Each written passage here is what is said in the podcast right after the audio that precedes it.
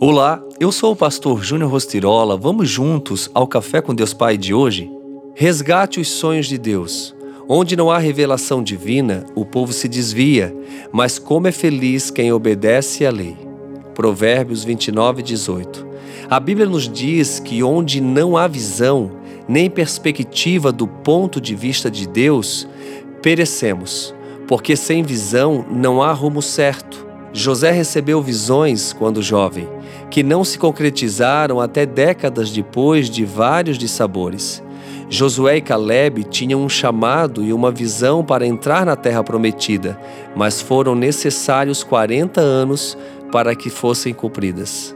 Diante disso, deixa eu te perguntar: quais visões e orientações Deus lhe deu? Elas já se cumpriram? Ou você as abandonou em meio às dificuldades? Deus não se esqueceu do que ele disse sobre a sua esperança e o seu futuro.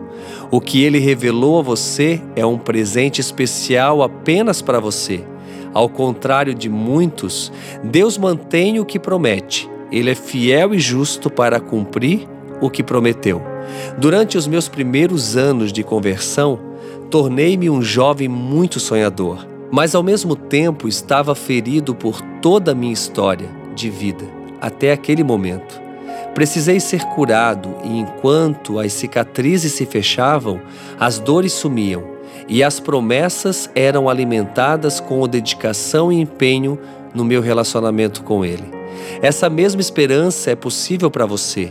Você pode ter as dores cessadas e as feridas curadas quando buscar o auxílio do Senhor e escolher sonhar os sonhos que Deus tem para você. Sua alma pode voltar a se alegrar e o seu coração voltar a se renovar. Por isso, creia nas palavras do Senhor para a sua vida neste dia. Certamente algo foi revelado ou renovado no seu coração por meio deste devocional. E a frase do dia diz: Você não pode orar por vitória e falar de derrota. Profetize palavras de bênção na sua vida. Profetize palavras de bênção no dia antes que ele chegue para que você viva de fato tudo aquilo que o Senhor prometeu. Pense nisso e tenha um excelente dia.